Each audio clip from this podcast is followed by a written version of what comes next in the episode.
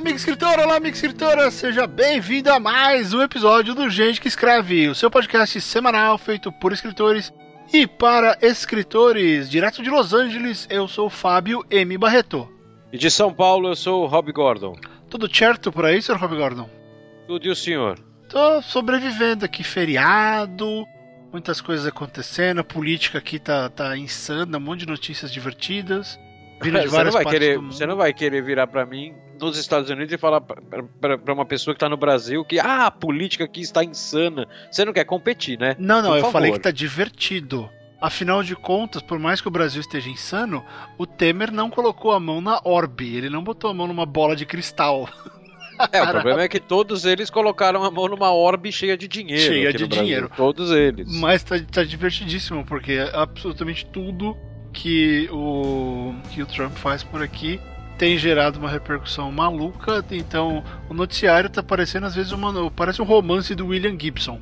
Só que você não sabe, ou seria uma, uma mistura do William Gibson com o Dick. E se você não sabe o que é verdade, o que não é, o que é exagero, o que não é, tá muito, tá muito curioso você escrever ficção nesses tempos de, de realidade maluca, cara. E tá todo mundo falando isso.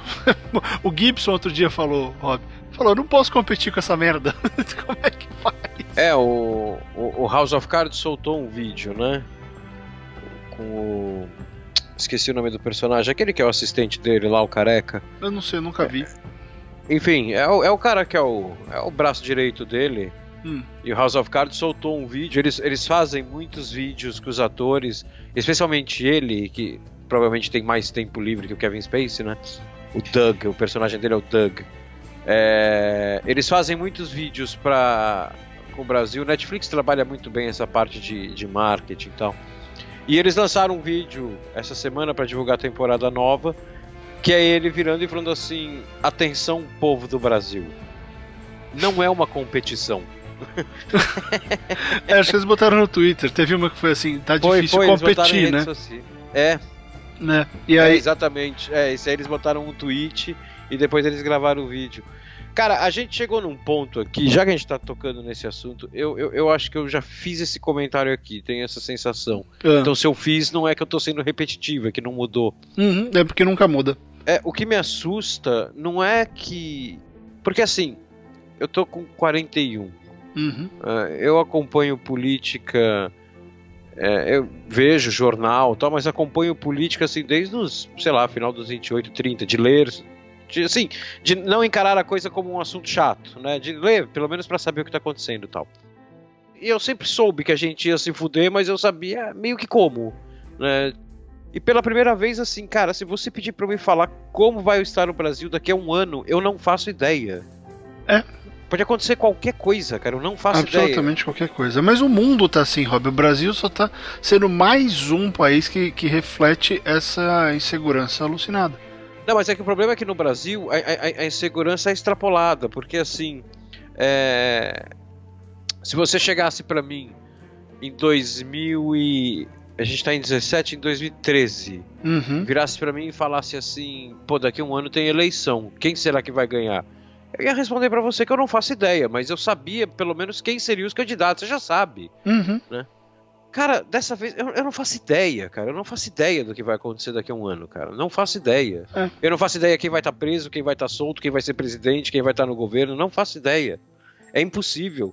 O, o- brasileiro ele virou um povo agora que ele acorda todo dia de manhã e fica tateando no, no- no escuro pra ver o que, que ele consegue fazer. É, mas é o que eu falei. Em, em proporções diferentes, tem um monte de gente fazendo as mesmas comparações aqui. Que é, o cara acorda e checa o Twitter. Será que ele ainda é presidente? Será É. que a gente ainda não tá em guerra? Então são várias. ah, são várias coisas que estão acontecendo. Mas isso é interessante, assim, sem entrar né, no- na discussão que sempre dá problema.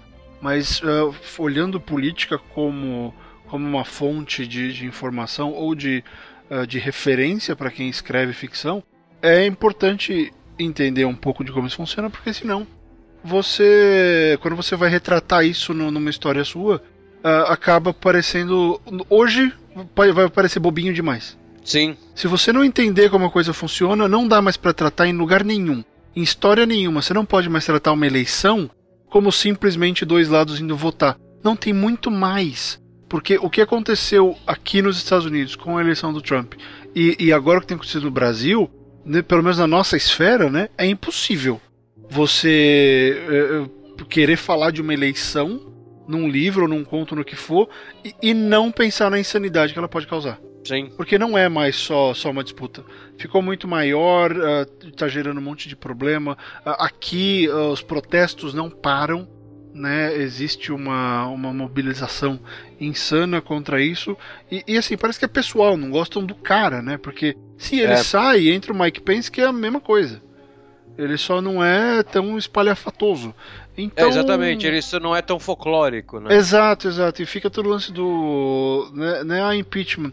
Impeachment não resolve quando a mentalidade permanece. Mas enfim, não vamos entrar nisso. Mas eu acho interessante olhar isso, porque existe uma coisa que quem assistiu. Lembra do Hugo, né? Do Hugo Cabré? Uhum. Quem assistiu o filme eu não do. Assisti, eu não assisti. Você não assistiu? Não assisti. Você chegou a ler? Não. Não, não. E ele Bom, foi um que eu não assisti de babaca, assim, sabe? Do tipo, amanhã eu assisto, amanhã eu assisto e não assisti. Eu, eu, eu queria falar um negócio, mas é meio spoiler. Você se incomoda? Não, não. Não, então, não, tá. não, não, é um filme que eu vou tratar como, como um santo grau. Eu tá. vou ver só por ver. Pode falar. Quem assistiu Hugo Cabré uh, lembra a história é, é sobre reencontrar o Georges Méliès. Ele sumiu. É, isso eu sei. Uma das partes da história, uma das partes da história é, é o reencontro com ele. E aí ele conta a história dele, que ela é puta atuação do Ben Kingsley. Ele conta a história dele do porquê ele parou de fazer filmes. Porque depois da Primeira Guerra, os, os homens, as pessoas que voltaram, que foram afetadas para a guerra, ninguém mais tinha aquele olhar uh, bobinho para as coisas, aquela, aquela inocência de olhar para o mundo do modo fantasioso como ele olhava. E ele era bem característico, né? Os filmes Sim. dele eram extremamente característicos. Era né, toda aquela forçada. Ele, ele foi o criador do. um dos criadores do mise-en-scène, aquela coisa toda. Uhum. E quando os caras voltaram da guerra, ele falou: ninguém mais queria, ninguém mais tinha tempo ou interesse nos meus filmes. Por quê? A mentalidade das pessoas mudou. Assim como a cabeça do Melia passou por isso, só que ele surtou e ele abandonou tudo. Ele falou: não vou mais fazer filme. Chega. Porque não dá. E ele ficou meio traumatizado pelas coisas que ele ouviu falar, que ele viu, e ele, ele largou mão. E a gente está passando por isso agora, que o modo como se encarava a política na, em, na ficção não pode mais ser o mesmo, porque mudou na cabeça das pessoas. Sim. A política é, a passou a afetar mudou. muito, a percepção mudou. Então é interessante olhar isso, assim como depois dos movimentos sociais dos últimos 10 anos, você não pode mais tratar uma história uh, daquele jeito dicotômico só homem e mulher, ou você já não pode. Uh, tem gente que ainda insiste em falar, não, mas o personagem é machista, ainda quer colocar alguma coisa lá. Mas você já não, não pode fazer algumas coisas porque socialmente não é mais aceitável. Sim. Né? Então a, a política está passando por esse exato momento de que você tem que olhar o que está acontecendo para falar, ok, como é que eu vou retratar isso daqui para frente? Porque ninguém mais vai acreditar no, no lance do ah, alguém vai resolver tudo, ou tem esperança, ou não tem esperança, como vai ser essa esperança. Porra, tem muita mudança. Então é legal ver, independente do seu partido, do que você acredita, mas como escritor, porra, é, é um momento de, de transformação muito forte. E a gente vai começar a ver a, a, literatura, pelo menos a daqui, já começou a assimilar essa mudança. A droga é que o Brasil demora pra caramba, né? O Brasil não conseguiu nem criar uma literatura. Acho que teve um quadrinho, até onde eu sei, que tratou daquela das primeiras manifestações, lá dos 20 centavos. Uh, só que esse quadrinho era super radical, né? Era um cara que matava político. Eu não lembro. Eu não lembro o nome, mas eu cheguei a ler. Uh, bem feito e tal, mas era, era pro extremismo total. Ok, uh, válido, tá ali, é, era a visão. É, mas a gente. É, não... mas eu acho que ele é válido. Eu acho que ele é válido. Esse tipo de, de, extremismo é válido quando você tem todo um cenário acontecendo. A partir do momento que você só tem um, e eu não estou aqui desmerecendo a obra, uhum. desmerecendo o contexto. A partir do momento que você só tem um e esse um é extremista e é só aquilo que tem, né? Ele, ele não, não, ele não retrata o movimento. Não adianta o que está acontecendo. Porque, por exemplo, eu, eu não vou me identificar com isso. É, não, eu até achava, eu até achei interessante. É, eu acho que assim, deve ter muito brasileiro que vai virar e falar assim, pô, tá certo, e não sei o que, tem que matar político, mas. É, não é exatamente uma reflexão, né? Não, eu até achava que você não, você não chegou a ver, mas ele criticava isso, o personagem fazia, mas tá, era bem escrito, não achei ruim não. Até se eu lembrar o nome, eu esqueci. Não, então, mas é, o que eu tô falando justamente não é, não é a obra, é, é a falta de outras, né? Sim, a Porque gente não tem qualquer movimento, coisa né? que você, qualquer coisa que você colocar aí, esse é meu ponto. Qualquer coisa que você colocar ah, num, num momento desses para discutir o- o- a mudança política, o que está acontecendo, todo o cenário político, né? é, qual- qual- qualquer que seja a ideia de uma obra, essa ideia precisa fazer parte de um debate maior. Sim, Uma obra não faz debate. sim, sim, sim. Né? Por então, mesmo se ela fosse uma obra costume. genial, assim, não estou falando que não é, mas mesmo se ela fosse uma obra genial e definitiva sobre a política brasileira, uma sozinha não faz o debate. Não, porque né? nós não Então, temos é o que hábito, você falou, né? falta, é o que você falou, falta, falta mais coisa no Brasil. É, nós não temos o hábito de, de fazer esse tipo de coisa, eu acredito. Nós não temos. ah, vamos chamar de tradição? Nós temos aquela tradição que quando começa um movimento social por aqui, é, e eu não estou falando que os Estados Unidos é melhor, não, é a tradição deles, tá? É, começa um movimento por aqui, começa a aparecer música, começa a aparecer ah, aquela litera, uma literatura mais marginal e não sei o que. Os caras sim. falam coisas, fazem coisas. Então, é, você começa a, a encontrar manifestações culturais que aí sim criam um movimento. Porque só ir, ir pra rua e ficar no panfletário, independente do que você acredite de novo, a gente está falando aqui super né, neutro Sim. nesse aspecto. É, a, a literatura, a música, a cultura, ela tem, que, ela tem que criar produtos, ela tem que acompanhar, porque é ela que vai registrar esse momento. É ela que vai registrar os pontos de vista, ela que vai registrar as, as ideias, o que estava em jogo, o que as pessoas sentiam naquela, naquela época. Se você parar para pensar, os historiadores, né, o, o Heródoto, aqui, todos aqueles caras, os romanos, que escreveram, era um pouquinho do que Roma passava, mas era o ponto de vista deles. E hoje a gente meio que tenta a gente tenta chegar a conclusões sobre como Roma era a partir daqueles pontos de vista. Sim, exatamente. Né? E, e como é que você vai fazer para descobrir como foi o Brasil de 2000 e quando começou a coisa toda? 2013, não foi? Foi em 13. Os protestos 2013. começaram em 2013, 2013. que eram os protestos que não eram por 20 centavos. É, em 20, daqui 20 anos, 20, 30 anos, alguém vai voltar, eu quero analisar o que aconteceu com o Brasil em 2013. É, Exceto pela imprensa, que a gente sabe que ela é polarizada, cada uma tá de um lado. Sim. É, ou não, né? Mas eles têm uma agenda. Exceto pela imprensa, alguém vai ter que começar a va- vasculhar post de Facebook? Isso é invasculhável, vasculhar o Twitter.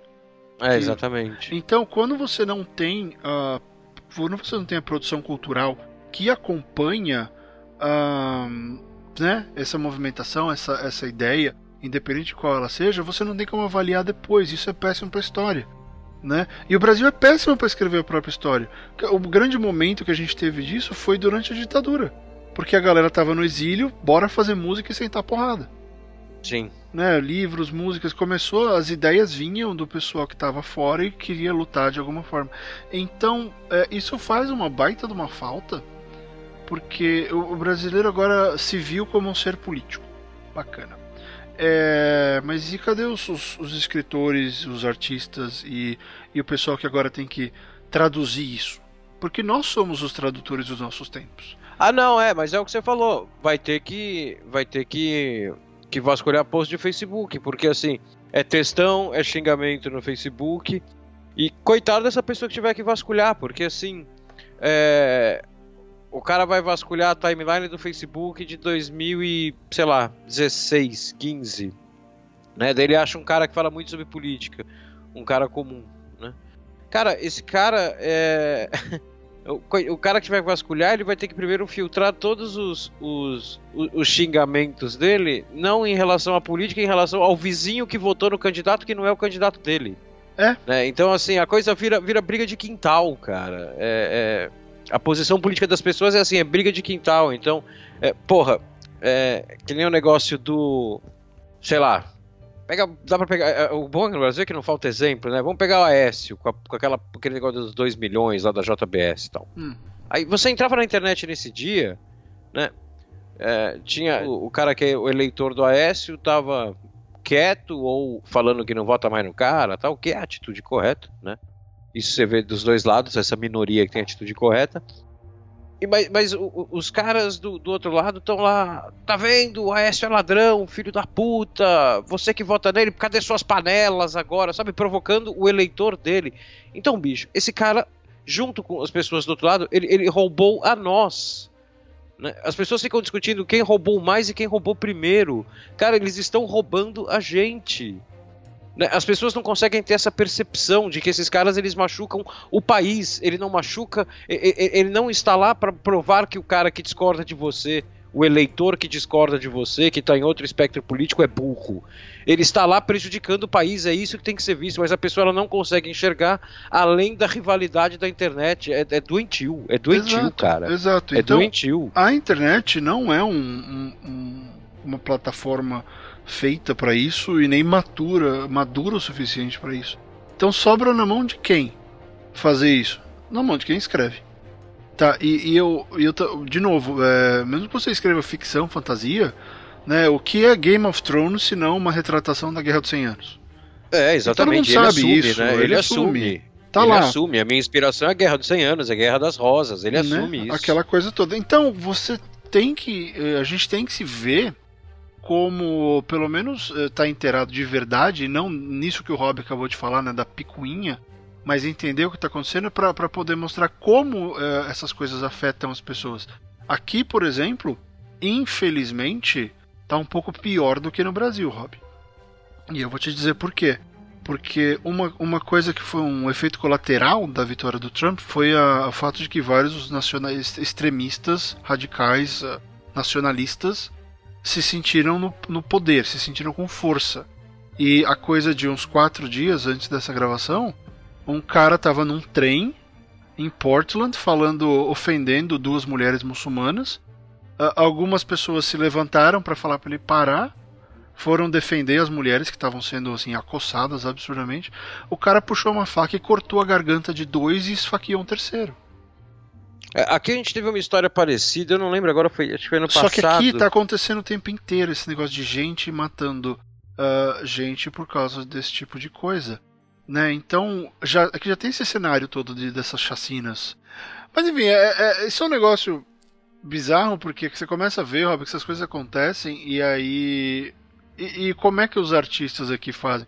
Tem a TV, por exemplo, eu não sei como a Globo trata isso, porque eu não vejo novela há muitos anos e nem tenho acesso aqui, nem quero ter. É, eu não posso te responder pelo mesmo motivo. Ok, mas é, acho que é o mais próximo que a gente tem aí de alguma coisa que vá retratar. Mas eu fiquei sabendo. Teve um, todo um lance de um personagem que tinha um segredo absurdo, e o segredo absurdo é que o cara via vídeo pornô na internet, né? E você fala, porra. Que noob. Então, assim, as novelas da Globo elas têm um desapego com a realidade, né? Quando elas vão falar sobre, sobre política ou fazer uma crítica social, você tem de vez em quando uma ou outra ali, mas no geral ela ou se furta a fazer esse comentário, ou ela, ela, ela faz esse comentário tipo. É, é como se fosse um menino de 12 anos, assim, é um negócio raso e evidente, e ela vira e fala, mas eu cumpri meu papel e falei. A prova disso é que toda vez que você busca em novelas ah, referências à política brasileira, e quando eu falo você, eu estou falando até da imprensa, eles vão buscar nas novelas do passado. Né? Você não tem uma novela que seja referência atual. O jornal, eu acho que foi o Estado de Minas, que colocou uma primeira página fantástica Ah, eu vi. É.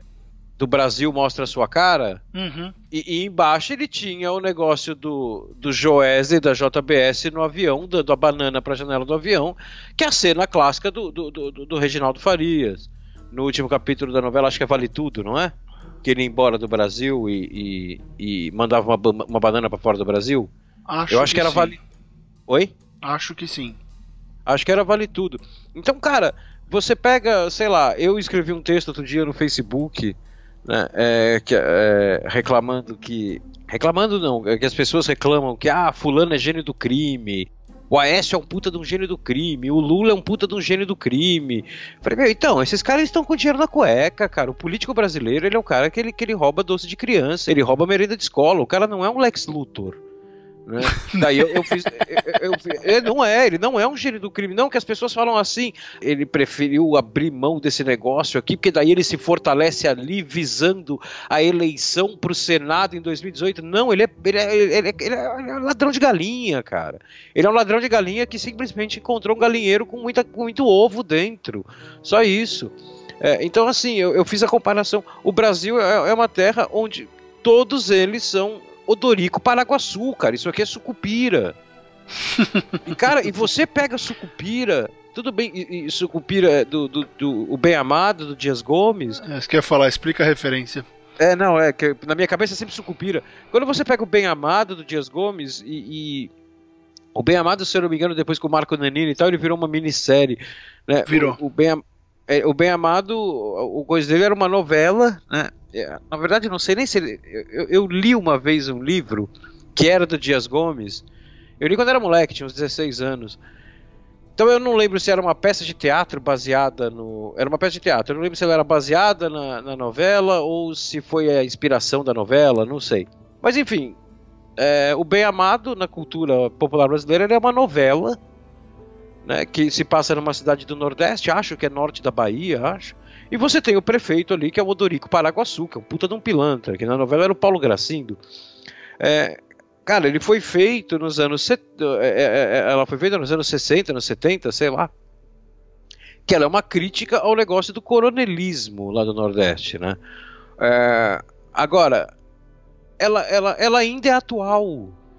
Né? E não é que ela ainda atual, ela é ainda atual por dois motivos. Primeiro, porque é, ela tem esse mérito, por três motivos. Vai. Primeiro, ela tem esse mérito. Segundo, o Brasil tem o demérito, né, porque daqui 40 anos, Bem Amado vai ser atual também, porque o Brasil tem esse demérito de ficar chafurdando na própria lama sem sair do lugar e sem evoluir. Né? E, o Brasil é tipo uma história do Homem-Aranha, cara. Assim, ele está eternamente tá enfrentando o Duende Verde, sabe? É o dia da Pelo amor de Deus, arrumem vilões novos, né? É, exatamente, exatamente. E o terceiro motivo, que é outro demérito do Brasil, é que assim, e nesse caso das novelas, né? Você não teve nada para substituir, você não tem uma referência política é, numa novela que seja tão, tão, tão clara do Brasil e tão, tão, tão bem feita quanto essa. E, porra, vamos ser sinceros, cara. Eu e você, a gente é da mesma geração. Novela era. era especialmente a novela das oito. Ela era um, ponto de referência cultural do Brasil, da sociedade. Sim. Ela era o espelho da sociedade. O Brasil meio que parava, né? Porque não tinha muito mais coisa naquela época. É, o Brasil tinha. A gente que morava em São Paulo tinha. Ó, dá para contar aqui, ó. Cultura, SBT, Globo, Record, Manchete, Gazeta e Bandeirantes. Né? Você tinha sete canais. Cara, e, e, e, e, a novela, a novela da Globo, então ela dominava a programação, a Globo, né? A novela da Globo, meu, tinha um puta texto. Um puta texto a novela tinha. E assim, é, eu não vou dizer que hoje o texto é ruim, eu não sei porque eu não vejo. Por quê? Porque ela não me atrai. Então, porque as últimas que eu vi, eu já vi que, meu, já, já, já começou com aquele negócio bem de novela mesmo, sabe? Do, do pejorativo novela. A, a, as tramas, os desafios, né, os personagens, né, eles perderam aquele pé na realidade que eles tinham. Então, assim, a gente não tem um norte hoje, cara. A, a novela fazia crítica social no Brasil. É, e hoje essa, isso fica, deixa claro que existe um buraco cultural hoje que pode ser preenchido por, por uma série de escritores que estejam dispostos a entrar nessa, é, defendendo o seu lado, né? Defendendo a sua sardinha. Ah, não, é... claro. Não, se você tentar escrever. Vamos, vamos dar, jogar uma dica aqui na mesa e sair correndo. Se você tentar escrever um livro imparcial, vai ser ruim. Um é, livro sobre esse tema imparcial vai ser ruim, porque, cara, você tem uma enorme piscina para nadar né, você vai ter que mergulhar. Essa piscina tá, tá vazia e você vai ter que mergulhar. E vai ter que mas nadar um bocado, disso, né? É, mas ao invés disso, se você quiser. Ah, não, eu vou escrever um livro parcial, porque daí eu vou agravar, agradar gregos e troianos. Daí, ao invés de nadar, sabe o que eu vou fazer? Eu vou botar só o pezinho na água ali para ver se tá fria. Né? aí, eu, aí depois no segundo livro eu me aprofundo. Bicho, você vai tentar agradar gregos e troianos, nem, nem gregos nem troianos vão ler o que você quer ali, porque o cara vai ver que você é imparcial e vai parar. Né? Aí você inevitavelmente vai ter que tomar um partido. O, o, problema é que as pessoas no Brasil elas acreditam que tomar partido tem esse nome porque diz escolher um partido. Né? Não, você não tem que escolher um partido, você tem que escolher uma ideologia, cara. Você tem, você tem uma ideologia e é ela que você tem que defender. Se você, se você começar a fazer uma história para criticar a coisa brasileira, a política brasileira, e, e, e você escorregar para um lado de um partido, que um partido não é uma ideologia, um partido é uma instituição. Né? É, aí, aí, você, aí você se fudeu, aí você já, já meteu os pés pelas mãos. Né? Mesmo só que, porque. Fala. Peraí, só, só completar para jogar uma pergunta para você, porque assim, agora o problema é que é o seguinte, né? Como é que você faz uma história defendendo uma ideologia, né, retratando o, o cenário sociopolítico não do Brasil, de onde você vive, afinal eu tenho que ser educado, que eu estou falando com um cara que está em Los Angeles. O cenário sociopolítico dele é parecido, mas é outro. Eu, eu, é, eu apanho dos dois lados, eu apanho daí e apanho daqui. É. Como, como você faz um, um, um, Pensando agora um pouco mais em Brasil. Uhum. Como que você faz um livro, um conto, uma história, qualquer coisa, que retrata o, o meio sociopolítico e você defende uma ideologia, sendo que o povo desse, desse lado sociopolítico não tem uma ideologia. Só tem um jeito, que eu não eu concordo com você. Não existe ideologia, porque o brasileiro ainda não sabe o que ele é. Não, o brasileiro ele tem uma crise né? de identidade muito grande como povo. Não, ele não é crise, ele nunca soube, porque acontece o seguinte, Rob. Não, não, é, a crise de identidade que eu digo não é assim, ele, ele chegou num obstáculo, assim, me expressei mal, né, porque crise de identidade é isso, ele tem essa crise, assim, é, essa é a maior carência é. que ele tem, essa é a maior crise do país, o país não tem é identidade. porque nós nunca passamos por um movimento que definiu quem as pessoas são, uh, o que é ser brasileiro. Muita gente se define pelo jeitinho, ou pela, pela amabilidade, se, se, o brasileiro se define por algumas características, não por um ideal ou por um, por um objetivo. O americano, por exemplo, ele se define muito bem. Né? Não Sim. se seja bom ou não, mas eles têm uma ideia clara. Ah, não, é, não importa, não importa. Do que, ele, do que é ser americano.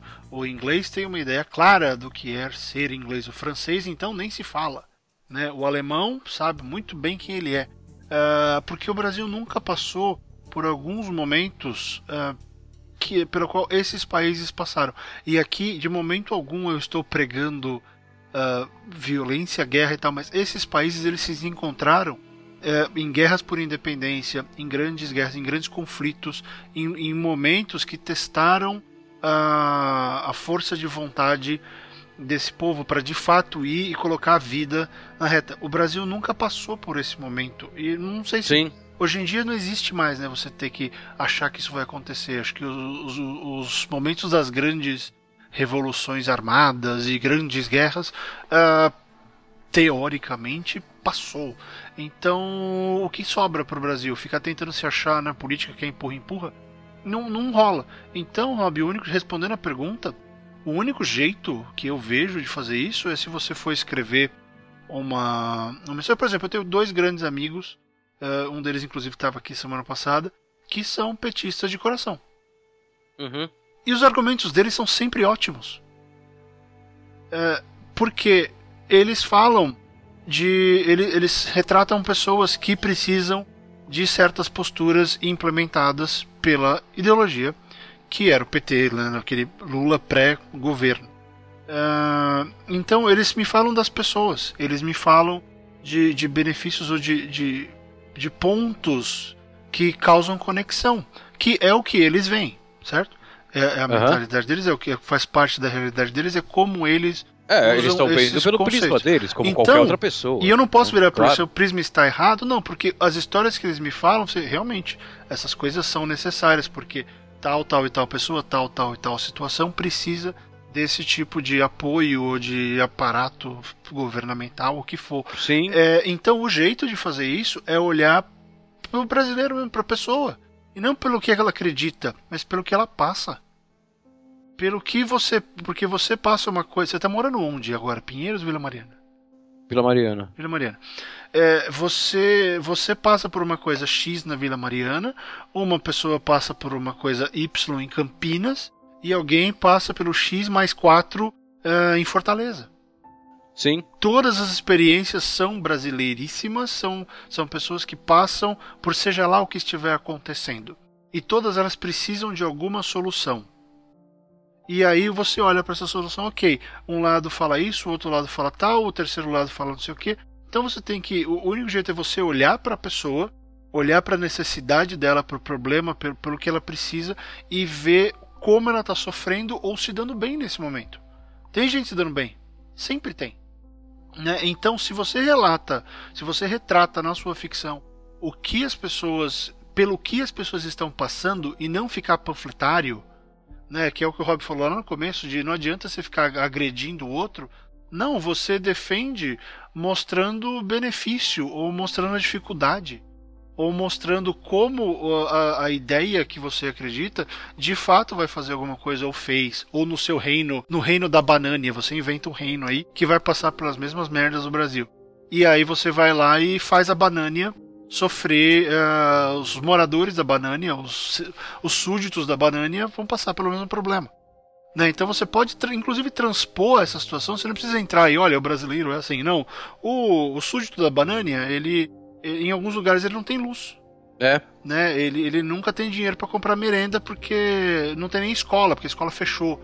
E aí como é que faz? Ah, tem um professor, tem um cara que vem de duas cidades para lá, e de todo dia ele pega uma mula, ou ele vem de cavalo, ele anda, não sei. Ele vem para cá e ensina os sete moleques da, da cidade. As sete crianças da cidade. E como é que está afetando? Pô, se o, né? Aí você começa a ver que o rei resolveu que não vai dar dinheiro pro professor do pro professor da corte ensinar as crianças. Então, acabou. Não, mas ele disse que deu dinheiro, alguém pegou dinheiro e roubou. Entendeu? Você mostra o efeito que isso causa nas pessoas. Uh, e aí sim você participa do debate. Você participa da, da ideia e você não está discutindo ideologia. Você está discutindo necessidade. Porque o que o Brasil precisa agora e assim, estou falando de longe, mas o que eu vejo e o que eu sinto aqui, porque por mais que o pessoal ache a gente é super afetado, outro dia, por exemplo, não dava para mandar dinheiro para cá. As casas de câmbio pararam de funcionar quando teve lá toda a denúncia contra o Temer. E aí você fala, putz. É porque o, mercado, o mercado fechou as portas, né? O mercado financeiro. É, e aí você fala, nossa, tem que pagar aluguel. E aí? Né? Você fica. Ih! Uh, o Eric, Eric discorda. O Eric falou que apagar aluguel é problema seu, cara. Né, ele tá lá. Aluguel é seu, eu quero mamar. Eu quero a minha mamadeira e a minha banana. Mas ó, eu vou aproveitar a interrupção Mas enfim, só é isso. Fala, só, é, só, não, só, só fechar essa ideia. Pense nas tá, pessoas desculpa. e no que elas sofrem, passam, do que elas precisam, o que elas fazem, quem deu certo, por que deu certo. Explora isso também. Por que, que o fulano deu certo? Por que, que o fulano deu certo com o mercadinho e o outro mercadinho do ciclano fechou? O que aconteceu? Né, você pode achar que o fulano pagou propina para alguém. Você pode achar que o ciclano não pagou. Não sei, coloca a sua perspectiva e aí que entra, né? É nessa jogada do o que aconteceu e aí você especula. Porque aí você vai começando a ver, poxa, é, é, é assim que a política me afeta. Aqui os, as campanhas de presidente, Rob, eles usam muito isso de. Não, quando eu tava na cidade de Chapéu Falls, eu tava falando com a Gretchen, que era uma usineira, e, e ela falou para mim que ela precisava de um, um seguro saúde melhor, porque o convênio dela não tava cobrindo. Então eu vou arrumar a saúde para que ela consiga um convênio menor, entendeu? Vai pra pessoa vai para demanda. É, exatamente, ele vai, ele vai pro cidadão, ele vai pro indivíduo, porque ele, ele, conta uma história que você vai se relacionar com aquilo. Uhum. Né? Aqui, aqui no Brasil tem isso também, só que o problema é que aqui no Brasil você tem. Isso não funciona, e eu te falo como alguém que já trabalhou escrevendo em duas campanhas políticas, assim, é, isso funciona até um determinado momento, porque aqui no Brasil, primeiro, você tem realidades muito distintas, né, e, e, e as pessoas falam. É, ah, mas é porque a gente é, é um país de dimensões continentais. Sim, sim, isso também, da mesma forma que se você pegar nos Estados Unidos, você vai ter realidades distintas. Se você pegar na China também. O problema é que aqui não é só a dimensão continental. É, o, o, problema é que aqui nós temos um, um, um, um apartheid social, né? E, e, esse não é o único motivo, mas é um dos principais. Que, cara, se você ouve uma história no sei lá, no interior do Maranhão, eu que tô aqui na Vila Mariana, bicho, não é outra realidade, é outro planeta, cara. Né? Então aqui essa coisa da, da pessoa se relacionar com, com a história pequena, ela funciona até até, até um certo grau só. Agora, antes da gente continuar, já que a gente vai começar a falar de literatura, que é o que a gente está aqui, né, para falar, eu, eu, eu, vou, eu vou contar um segredo aqui nosso para os nossos ouvintes, que é o seguinte. É, é, essa não era a pauta de hoje, tá? A gente ligou uma outra pauta. e, não, você não está ouvindo esse programa errado. o, o, programa errado, porque agora eu comecei a falar, olha, essa não era a pauta de hoje, mas a gente mudou. Deve ter gente que pensou assim, puta, acho que eu tô ouvindo um programa repetido, porque eu já ouvi isso antes. Não, é que a gente muda a pauta toda hora, mesmo que a gente é babaca. É, a gente liga com uma pauta, começa a bater papo, de repente a pauta se fudeu e é empurrada pra semana que vem, onde ela não vai ser feita de novo. Então, assim, é, é, essa pauta. o pior é isso, onde ela não vai ser feita. Ela não vai ser feita de novo, ela não vai ser feita de novo. É, então, Ou assim. Não é, vocês desculpem a gente tá falando aqui, se a gente tá falando alguma bobagem então, porque assim, a gente tá pegando de supetão essa pauta aqui, simplesmente porque começamos a conversar e o assunto rendeu. Mas, e a gente não é, não é, a gente não tem esse hábito de fazer isso sempre, a gente sempre tem uma pauta. Né? A gente gravou um programa uma vez, lembra? Que foi Vamos simplesmente bater papo? Uhum. É, que, foi, que foi oficial assim, mas a gente sempre tem uma pauta. Acho que foi o terceiro vai... programa. Não, foi bem depois, foi, foi bem depois. A gente já, a gente já, é. já tinha esqueminha de pauta e tudo e tal. E teve um que a gente não tinha pauta e a gente falou, vamos ligar e bater papo, foda-se, alguma coisa boa sai, sempre saía quando a gente almoçava, uhum. alguma coisa sai. Né? E, e, hoje aconteceu isso, só que hoje foi sem querer, hoje simplesmente começamos a conversar. Mas já que a gente tá falando de política, então vamos falar de, de escrever sobre política e tal. Peraí, eu tô falando isso até agora não, não, não. Vamos assumir, vamos, as, vamos assumir aqui, vamos, okay. vamos mudar a nossa política de Estado, já que estamos falando é, é, de política, e vamos assumir que agora essa é a ideologia do programa de hoje, é falar e escrever sobre política. Deixou de ser um mero bate-papo, virou o programa. Então, assim, se escrever sobre política, fazer uma crítica sobre política. Uh, Eu não sei onde uma... o Rob quer chegar com isso, tá? Eu tô tão fosse curioso uma festa, vocês. Se isso fosse uma festa, escrever sobre política virou uma festa. Então você vai nessa festa, daí você para, tem um monte de gente na festa, e você levanta no meio do, do, do, da, da, pista de dança assim e fala assim: Eu quero escrever sobre política ali, todo fodão ali, o rei da balada. Cara, imediatamente a ficção científica vai levantar de onde ela estiver sentada e te chamar para dançar. É, vai falar: é, Me abraça! É, você é o homem da minha vida. A ficção científica, eu acho que tem duas coisas que escrever sobre política é, é, é fantástico, cara, de saber. Um é que a ficção científica é um gênero que ela, ela, ela, ela não pede por isso, ela implora por isso. A ficção científica implora para você para você colocar uma crítica. Ela, ela, ela vai olhar para você e falar assim, cara, se você quer criticar o mundo que você vive, eu e os meus incontáveis mundos que existem dentro de mim somos tudo que você precisa. Só que ela não é obrigatória de ser usada. Né? Você pode. Ah, eu quero escrever sobre política. Cara, você pode pegar uma família de, sei lá, pai, mãe, três filhos e colocar, sei lá, em Santana, que é um bairro classe média aqui de São Paulo, e contar o cotidiano dessa família pelos olhos do menino de 12 anos ou pelos olhos do pai, né? Cara, você é, é, esse cenário ele é tão rico é, que inevitavelmente você vai ter que trazer coisas do exterior que afetam essa família. E no Brasil, poucas coisas vão afetar mais essa família que a economia. Né? Você vai estar falando sobre política. Então, a ficção científica e a metáfora, ela é um caminho. Mas existe outro caminho que é falar na carne mesmo ali. Isso não quer dizer que você vai dar nome de político, isso não quer dizer que você vai dar nome de, de, de, partido. Não, você está dando. A gente volta àquilo que o Fábio falou da campanha eleitoral americana. Você está dando a pessoa. Você está dando uma pessoa real, uma pessoa que podia ser o seu vizinho. É, eu ia falar. Daí um ela é afetada pelas mesmas coisas que você. É, Vai falando que eu quero procurar o nome de um livro aqui. Tá. Você começou, você começou a falar disso uh, faz um, uns 20 minutos. Eu, eu queria ter interrompido, mas eu interrompi. Mas tem um negócio assim, é, que é o erro que os mais enfesadinhos e, e mais aguerridos vão, vão cometer uh, se querer, quiser escrever sobre política, que é uh, um tomar o partido e dois é tentar transformar sobre o momento agora. Se você vai entrar e fazer um negócio só para xingar, só para detonar, seja lá quem for, uh, não vai prestar. Primeiro porque vai ficar raso e meio bobo. Segundo porque nome de político e partido político muda toda hora. Sim. Sabe? toda hora. Hoje é o, é, o, é o Zé, amanhã é o Paulo, depois do Paulo é o Mário, depois do Mário é o Felipe. E vai mudando. E, então, se você resolver fazer um negócio super pontual sobre esse momento, então você está fazendo testão de Facebook. É. Não está querendo escrever literatura. É. Né? Se você Exatamente. vai fazer uma peça literária. E ó, não vale só sobre política, vale sobre problema. O que, que, você acha? É, é, todo mundo fala, né? Nunca fale de futebol, política ou religião É, esses três assuntos é assim que você trata. Mostra as pessoas que passam por ele. Você tem um ponto de vista diferente de religião ou quer reforçar o seu? Você não tem que ficar eh, fazendo um negócio super beato, caramba, se você é a favor, ou ficar detonando a religião se você é contra. Não, você tem que entrar e discutir. Os seus personagens têm que ser. Eles têm que ser ferramentas para propor um debate, para propor uma, uma discussão sobre aquilo que você quer falar. É claro que vai ter o personagem ali que é você.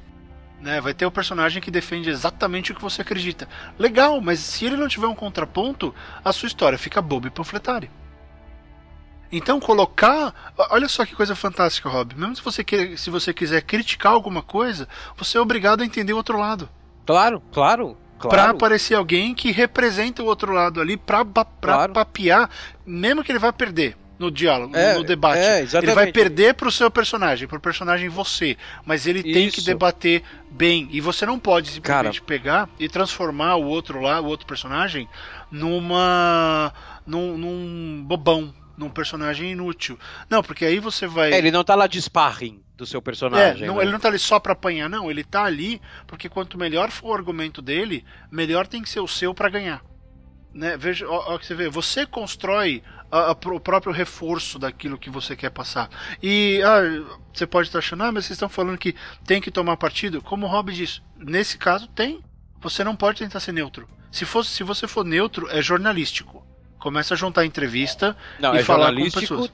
Na teoria, bem, uhum. vamos deixar isso claro. Né? É, é, como o jornalismo deveria ser. Né? Nem, não, não vai ser nem isso, vai ser um textão de Facebook. Você está sendo neutro num, num lugar onde Tipo, então você não vai ser jornalista, jornal, é, não vai ser jornalístico, vai ser quase um livro de história falando sobre a Roma antiga. Ali, se você escreveu sobre a Roma antiga, você vai ser isento hoje um livro de história, né? Agora, você vai ter que tomar um partido, porque até mesmo por qualidade de texto, porque senão o seu texto vai, vai, vai, ficar frio, vai ficar sem graça. E isso não quer dizer, só complementando o que o Fábio disse, o que o Fábio disse está certinho. Mas é só, eu acho que é só um negócio que é importante dizer aqui, que isso não quer dizer que você tem que escolher ou o azul, ou o amarelo, ou o verde, não. A sua posição política pode ser, não vou escolher nenhuma. Né? Mas você tem que defender essa posição. O ponto não é você ter que escolher um lado, é você tem que escolher uma ideia. A sua ideia, se a sua ideia a sua ideia não obrigatoriamente quer dizer que, ah, então eu vou ter que defender o PSDB. Oh, meu Deus, então eu vou ter que virar petista. Putz, agora eu vou ter que então justificar o PMDB. Não, na minha cabeça. Não, não. A sua opinião pode ser, você odeia todos. Né? A sua ideia é a anarquia. Né? A gente tem grandes livros de ficção que defendem a anarquia. Né? O ponto é enxerga essa diferença, né? Você não tem que escolher um lado. Às vezes o seu lado pode ser escolher lado nenhum. É, mas você tem que defender isso de forma que os outros discursos presentes na sua história sejam válidos e a sua solução é melhor do que pontos válidos. Não melhor do que pontos que você tratou, que você já demonizou na ideia. Que esse é o negócio. Oh, eu tenho um exemplo bom disso para dar, hum. que é o seguinte. Diga. É, todo mundo acha que, que. Todo mundo fala que House of Cards é, é a melhor série de política da história. Então, eu, eu não acho. Né? Para mim, House of Cards é uma série excelente que se passa no mundo político, mas ela não é uma série sobre política. Ela se passa nesse mundo. Para mim, a maior série sobre política que eu já vi é West Wing. Ah, não, e eu tinha. É. West Wing é uma aula. E eu Aaron tinha, Sorkin, eu tinha... Deus.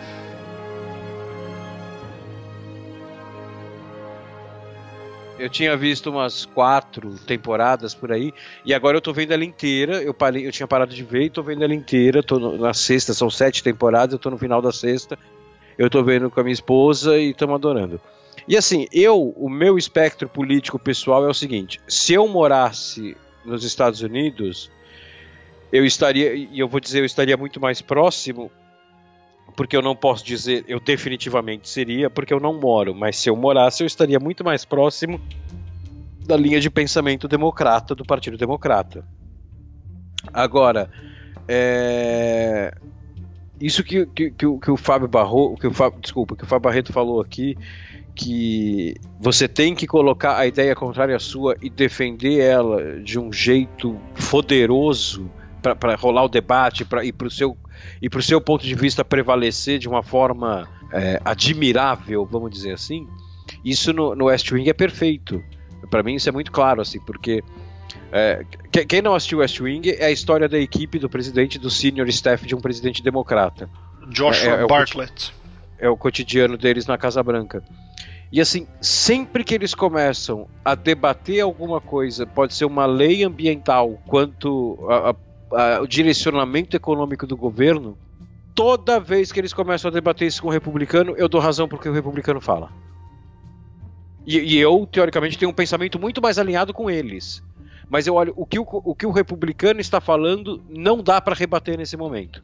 Ele, está falando uma verdade absoluta, é uma verdade que você concordando com ele ou não, você sabe que aquilo é verdade. Uhum. Então, assim, o carinho que ele tem pelos diálogos fica claro muito nisso. Ele não está defendendo dele, ele está, um, e, e mais importante, mostrando o debate. Uhum. E aliás, ele não deve estar nem mostrando como o debate é. Ele deve estar mostrando como ele gostaria que o debate fosse. Sim, que é né? o mesmo ponto do, do newsroom, né? O pessoal fala que ele é muito sonhador.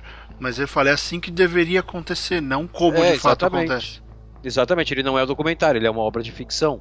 Exato. Né? Voltando ao que eu, eu, tinha falado aqui, ah, tô procurando o nome de um livro. No, no programa passado, é, eu falei do. do. Quando a gente deu as nossas, os nossos livros transformadores dentro da nossa carreira e tal né, que eu falei da hora do amor e da hora da luta, lembra, Fábio Barreto, que eles uhum. se passam ali no, no, no, começo do golpe militar, a gente até uhum. pesquisou, que é anos 60 e tal. Né? A primeira vez que eu vi isso acontecer foi num, num, livro de um cara que eu admiro muito, que era o Marcos Rey.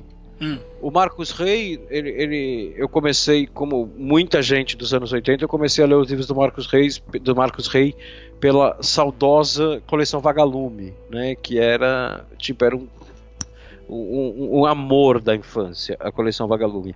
Então comecei a ler o Mistério dos Cinco Estrelas tal. E coleção Vagalume a gente lia muito por causa da escola. A escola mandava Sim, ler muito. todo mundo lia por causa da escola. É.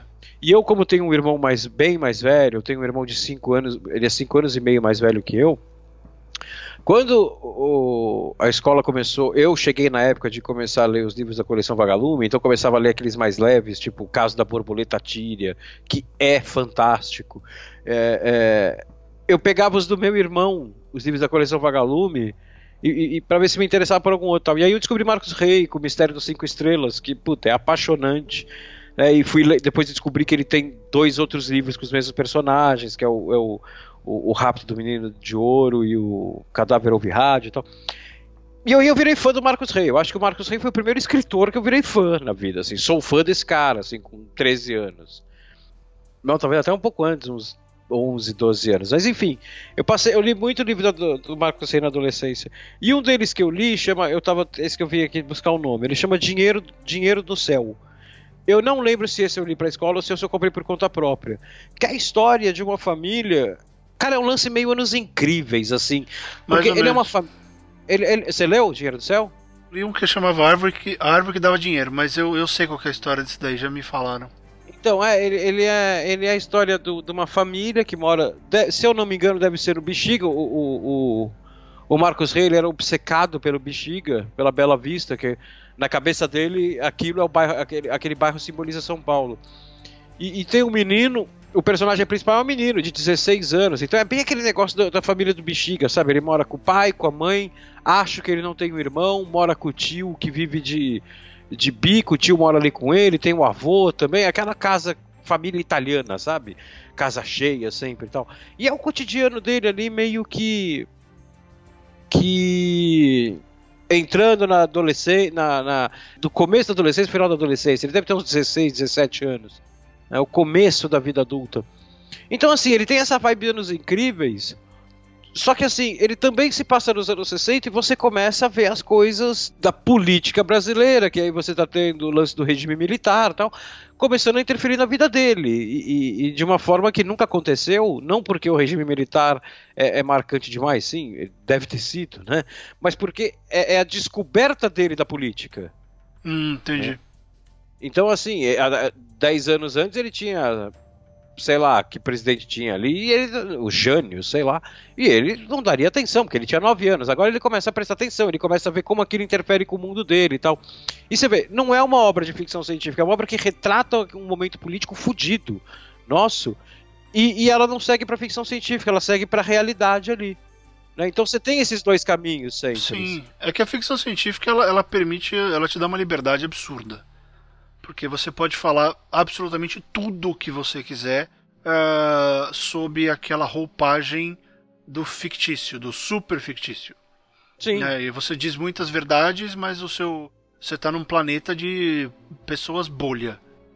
Então ninguém vai pensar que você está falando de Brasil, embora você esteja falando de Brasil. Assim como você pode fazer numa distopia. Eu fiz uma brincadeira outro dia, Rob. Uh, tem uma série que eu estou apaixonado no momento, que é a The Handmaid's Tale, que é uma adaptação uh, de uma série de livros. É uma distopia ferrada. Uh, só é rapidinho o conceito assim, como se os Estados Unidos tivessem sido dominados por uma seita de extrema direita uh, que derrubou todas as outras religiões, tomou conta do país numa guerra civil e virou um negócio. Só que eles são, eles seguem a Bíblia ao pé da letra. Uhum. E, e assim, as abominações que acontecem, esse negócio é, é insano. A série é fantástica, tá no rulo. Infelizmente não tem aí ainda. Uh, mas ela fala de política, está falando descaradamente de política daqui.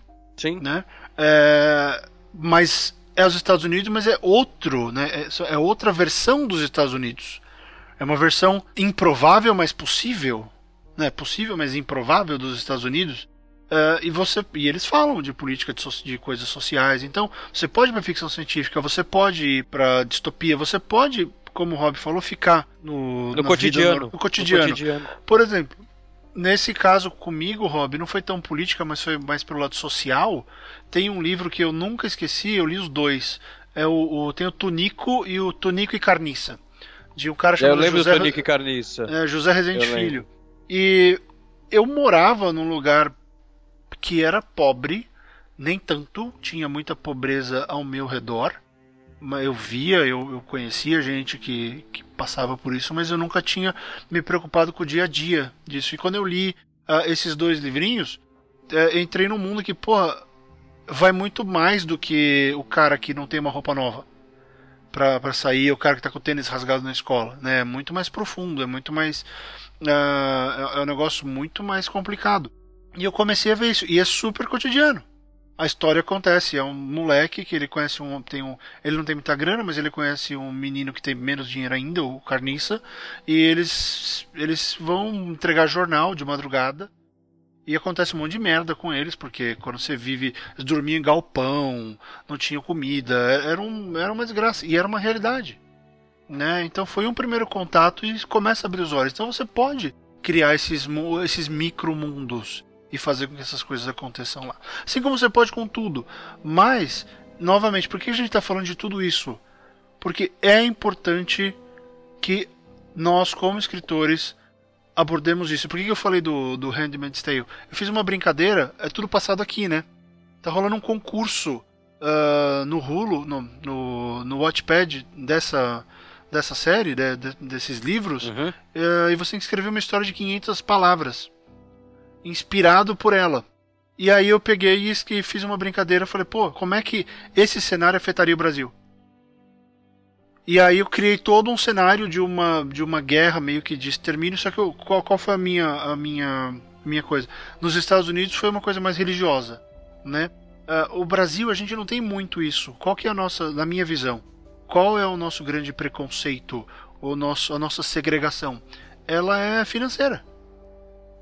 O Brasil é. tem problema com pobre. É, o apartheid social. É o apartheid social. O apartheid social. Então eu peguei e fiz um negócio em que os pobres tomaram na cabeça primeiro, e aí eu criei uma moça que tá fugindo e é levada para uma espécie de campo de concentração para pobre. Por quê?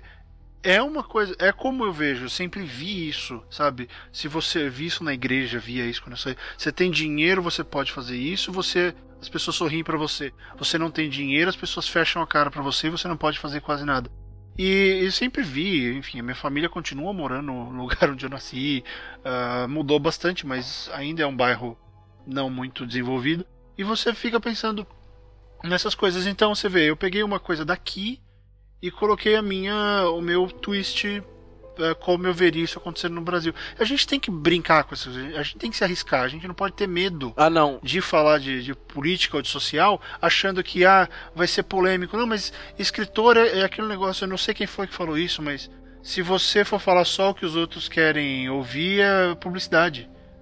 Não é literatura. É, exatamente, exatamente. Tá, é propaganda para os outros. Então, a gente tem meio que esse papel de, de se expor, de entrar nessa briga. Mas entrar direito. E não entrar partidariamente, não entrar brigando com os outros. Não, olha, eu vou contar uma história que tem a ver. Aqui tá aqui a história.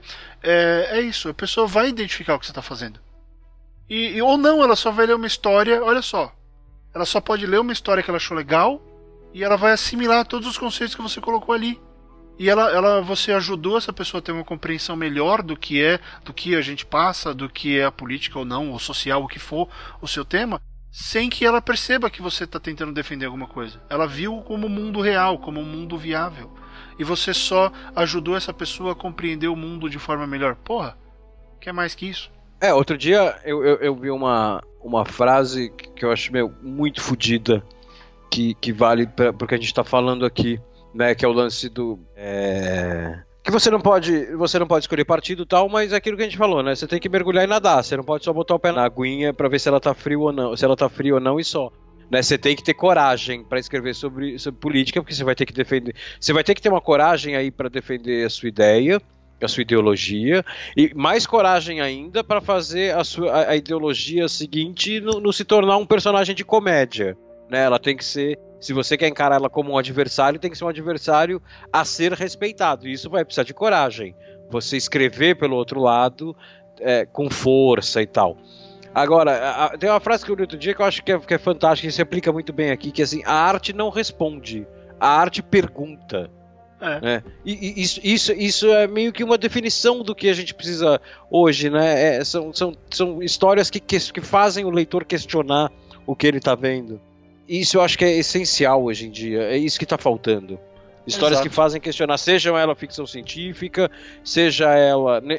Claro que você lançar uma questão é mais fácil se você estiver dentro do campo da ficção científica, da fantasia, porque você já está trabalhando na metáfora, então você pode simplesmente puxar para a questão ali, né? É, é, o questionar não precisa ser necessariamente ser uma pergunta, né? É assim, é uma situação. É uma... é uma situação, faz, faz a pessoa começar a ver a realidade pelo olho do outro, pelo, pela a realidade do outro, pelo olhar do outro.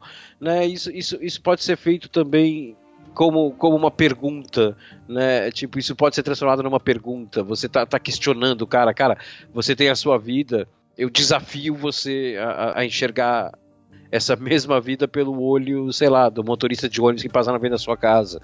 Né? É, então, assim, os caminhos estão aí, né? A gente precisa. A gente precisa questionar, a gente precisa. Uh, a gente precisa fazer o nosso papel. A gente tem que fazer o nosso papel como filtros de cultura. E o nosso papel não é ser panfletário, não pode ser panfletário. Né? De jeito nenhum. A partir do momento que você caiu na, no, no, no, na, porra, vou, vou, vou aqui vender isso aqui. Não, não é, não é vender, é defender. É Rob, quer um exemplo? diferentes. Uh. Quer um exemplo claro disso? E acho que aí a gente encerra essa discussão. Sim. Filhos do Fim do Mundo. Eu criei o personagem do blogueiro porque eu tava muito puto com algumas coisas que tinham acontecido na época. Em relação, e, e, e era, uma, era uma metáfora para o jornalismo perdendo a briga para nova mídia. Né? É o repórter contra o blogueiro. Adivinha quem é o personagem mais babaca? É ele. É o repórter. O repórter ah, não, ficou é, mais não, babaca sim. que o blogueiro. É, não, é ele que eu, eu, fiquei, eu, fiquei, Você falou e a hora que você começou a falar do repórter, eu fiquei pensando só no repórter, desculpa. É, então, não, eu entendi. Então, assim, no fim das contas, o repórter acabou sendo o cara mais agressivo na história porque ele tava perdendo alguma coisa. Ele tinha perdido, só que ele tava perdendo várias coisas. Né? A história é sobre ele perder muitas coisas e aceitar ou não uh, como ele lidar com isso. Cara, eu acabei fazendo isso né, levei toda essa minha angústia e tudo que eu passo, todos os problemas que, enfim, as, dificul... as dificuldades que eu comecei a ter quando o jornalismo clássico começou a ir pro vinagre, eu joguei ali. E no fim das contas, o personagem que ficou mais agressivo uh, e que tinha mais de vilão do que o próprio vilão era o protagonista. Entendi. Né? Então, muita gente fala: "Nossa, o repórter ele ele faz mais besteira que o blogueiro". Eu falei: "Pois é, porque, né, foi ele estava numa situação de desespero. Ele estava numa situação que ele fez escolhas erradas e então assim, o argumento dele podia até ser legal, mas ele teve as piores ações. O blogueiro tem umas duas coisas que você fala que você quer encher de porrada, o repórter tem umas 20. Então, é, é, é, o que você falou, não que tivesse sido mega corajoso para isso, mas você vê, pensando nisso, foi o que eu fiz. Eu coloquei o meu protagonista pra, pra ser muito mais problemático do que o antagonista dele. E, e isso e isso faz com que a pessoa pense, poxa, quem eu sou nessa, nessa briga? Será que eu sou só o cara que lê os dois? Ou é, exatamente. Um dois? Você faz, exatamente. Você faz o leitor começar a se questionar. Né? Então, é importante ver isso sim, pessoal, porque ficar escrevendo fantasia só porque, né, que a gente fala, just because, só porque você quer, ah, eu vou criar um mundo, lá, lá, lá. Se esse mundo não tiver nada a dizer, ninguém vai ler. É, exatamente. Tá? Até hoje as pessoas tentam descobrir qual era o verdadeiro significado das alegorias que o Tolkien usou. É, eu tenho a minha teoria aqui. Tá, era a Primeira Guerra. Entendo, todo mundo tem, a gente pode inclusive gravar um programa a respeito disso, também tem as minhas. Mas até hoje as pessoas procuram significado, porque tem. Ele só não contou tudo. Então, até hoje as pessoas tentam entender o porquê e o que ele quis dizer com tudo aquilo. Porque a mensagem é forte. Mas ele, com certeza, ele criticou guerra. Ponto. Sim. É um, o Senhor dos Anéis é uma crítica à guerra. Em todos os aspectos. Até o Contos Inacabados. Se o Marillion, então, nossa. O que acontece com os elfos depois que eles saem de Valinor é assim, insano. Né? Então, é possível sim tratar, só que você tem que ter essa base e, e levar isso com você na hora que você for escrever. Uh, eu, eu acredito, e eu quero fechar o programa com, com essa ideia, Rob, é que a perspectiva inocente do brasileiro a respeito de política morreu. É um novo mundo. E vocês que estão aí perto, eu estou longe, eu tenho uma visão muito diferente. Mas vocês que estão aí perto, vivendo, passando, uh, concordando ou discordando, seja lá do que for, vocês têm a obrigação de ajudar a, a definir essa nova visão e registrar esse momento. Exatamente. Concordo, concordo com tudo. Tá, então é, é isso. Né? Então vamos à obra e comecem a escrever. É, o momento é muito grande e nós não podemos ficar apáticos. Uh, se você acha que o seu voto não serve para nada, transforme isso em história. Se você acha que se tal coisa não tivesse acontecido, o país estaria melhor ou, ou o seu mundo fictício uh, poderia demonstrar que estaria melhor, prove com palavras, com ideias, com debates. É isso, Sr. Rob Gordon? É, acho que dá pra gente criar o slogan, pegar uma frase sua aí hum. e, e, e, criar o slogan do programa que é assim, né? Que seria mais ou menos: se você acha que seu voto não vale para nada, faça a sua história valer. Boa, boa. Muito bom. De vez em quando bom. dá certo. Tá vendo? Cara, quando o cara manja, o cara manja. É um negócio de louco. Bom, muito bem. Então, chega, o programa já acabou. Ah! É... Programa pesado. Pesado, mas necessário, como tudo que a gente faz aqui. Espero que vocês tenham gostado. Nós voltamos na semana que vem. Lembrem-se de seguir a gente nas redes sociais. Tem o, no Twitter o arroba a gente que escreve, arroba Fábio M. Barreto, arroba Rob Gordon, underline SP. Todos os links estão aí na postagem desse programa. Uh, eu acho que é isso, Rob. Algum recadinho final? Não? Não, Tudo bem? não acho que não. Acho que não.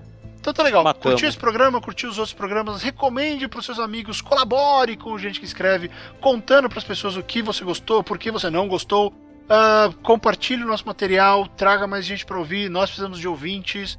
Nós fazemos isso para você, ouvinte querido, uh, escritor ou não, você é mais do que bem-vindo aqui. Muito obrigado pela audiência. A gente volta na semana que vem. Um abraço e continue escrevendo. Tchau, pessoal. Até a próxima. To the people of Brazil, it's not a competition. You have no idea where people take their inspiration from. Pay attention now.